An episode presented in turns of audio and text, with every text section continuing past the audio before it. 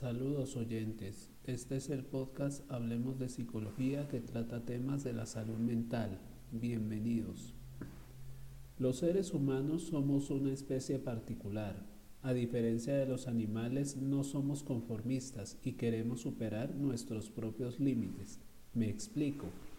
Somos sintientes, experimentamos emociones y en la mayoría de las ocasiones percibimos que en nuestro interior existen dos fuerzas que pelean mutuamente por el control de nuestra conciencia y se preguntarán cuáles.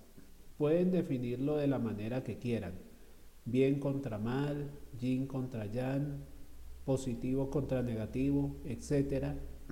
Tal vez estén preguntando que el planteamiento que hago es demasiado simplista por su punto de vista maniqueísta, pero es necesario si mi fin como psicólogo es ayudar al paciente a enfrentar sus demonios personales y busque los medios que le permitan salir adelante. Por eso, como profesional de la salud mental, recomiendo emplear este ejercicio de meditación que ayudará al paciente a confrontar sus dudas y crear una zona de confort que lo protegerá de sus tormentos. Empecemos con música relajante. Recomiendo que sea de piano. El paciente se hace la pregunta, ¿cuál es tu problema? Teniendo el, el, problema en claro, el terapeuta invita al paciente primero a estar tranquilo y ambos idearán un plan. ¿Y cuál es el plan? El paciente se va a relajar, no se va a poner nervioso, lo superará y estará bien. Lo van a intentar, lo pueden hacer y al menos lo van a probar. En esta etapa es importante que el terapeuta acompañe al paciente en este recorrido y lo invite a crear su zona de confort o zona feliz. Imagine que está en un lugar donde se sienta tranquilo y seguro. Sugiero que sea una sala. A partir de aquí es necesario que guíes al paciente a que se visualice sus temores en una persona esa persona representa sus temores, conflictos complejos y las dudas que le impiden progresar. Dentro de la sala, el terapeuta guía y le pide al paciente que saque a esa persona de la sala.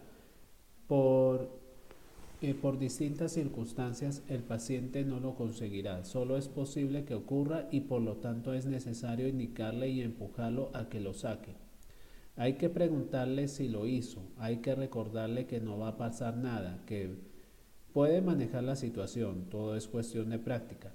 Ahora, si el paciente siente algo de incomodidad, es necesario hacer una pausa y que haga ejercicios de respiración, que respire lentamente, inhale, exhale y el terapeuta durante el ejercicio debe recordarle que nada está pasando, está tranquilo, todo está bien, no hay peligro que atente contra su vida y su integridad. Es recomendable hacer ese ejercicio de retroalimentación por tiempo aproximado de 10 minutos. Finalmente, terminado el ejercicio, el terapeuta procede a hacerle las siguientes preguntas con el fin de tranquilizarlo y confirmar si pudo sacar a esa persona de la sala. De las preguntas que le puede hacer son las siguientes. Lo conseguí. He controlado la situación. La próxima vez lo haré mucho mejor. Puedo, puedo relajar la tensión. Es necesario que estos pasos se hagan al pie de la letra, ya que este ejercicio es muy delicado, debido a que el paciente ejerce una fuerza tanto física como mental que lo agotará y en medio del mismo puede presentar incomodidad. Por eso es necesario tener cuidado con esta clase de ejercicios ya que puede afectar al paciente.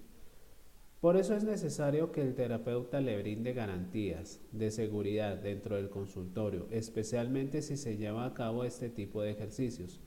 Espero les haya gustado y aspiro que sirva y sea de utilidad como guía para una buena terapia. Esto es Hablemos de Psicología que trata temas de la salud mental. Saludos.